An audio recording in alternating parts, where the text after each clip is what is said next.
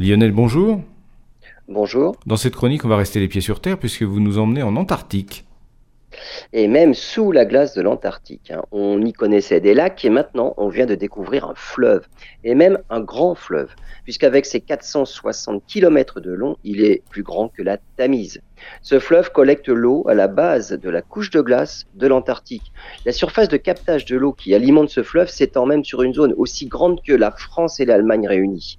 Cette découverte amène maintenant les chercheurs à comprendre pourquoi et comment cette glace sous la surface un fond afin de prévoir l'évolution en fonction des conditions climatiques et surtout du réchauffement climatique. Il se pourrait qu'on ait grandement sous-estimé la rapidité avec laquelle, les glaces de l'Antarctique fondent. Et toutes les glaces de l'Antarctique pourraient faire monter le niveau des océans de 4 mètres, ce qui n'est pas négligeable.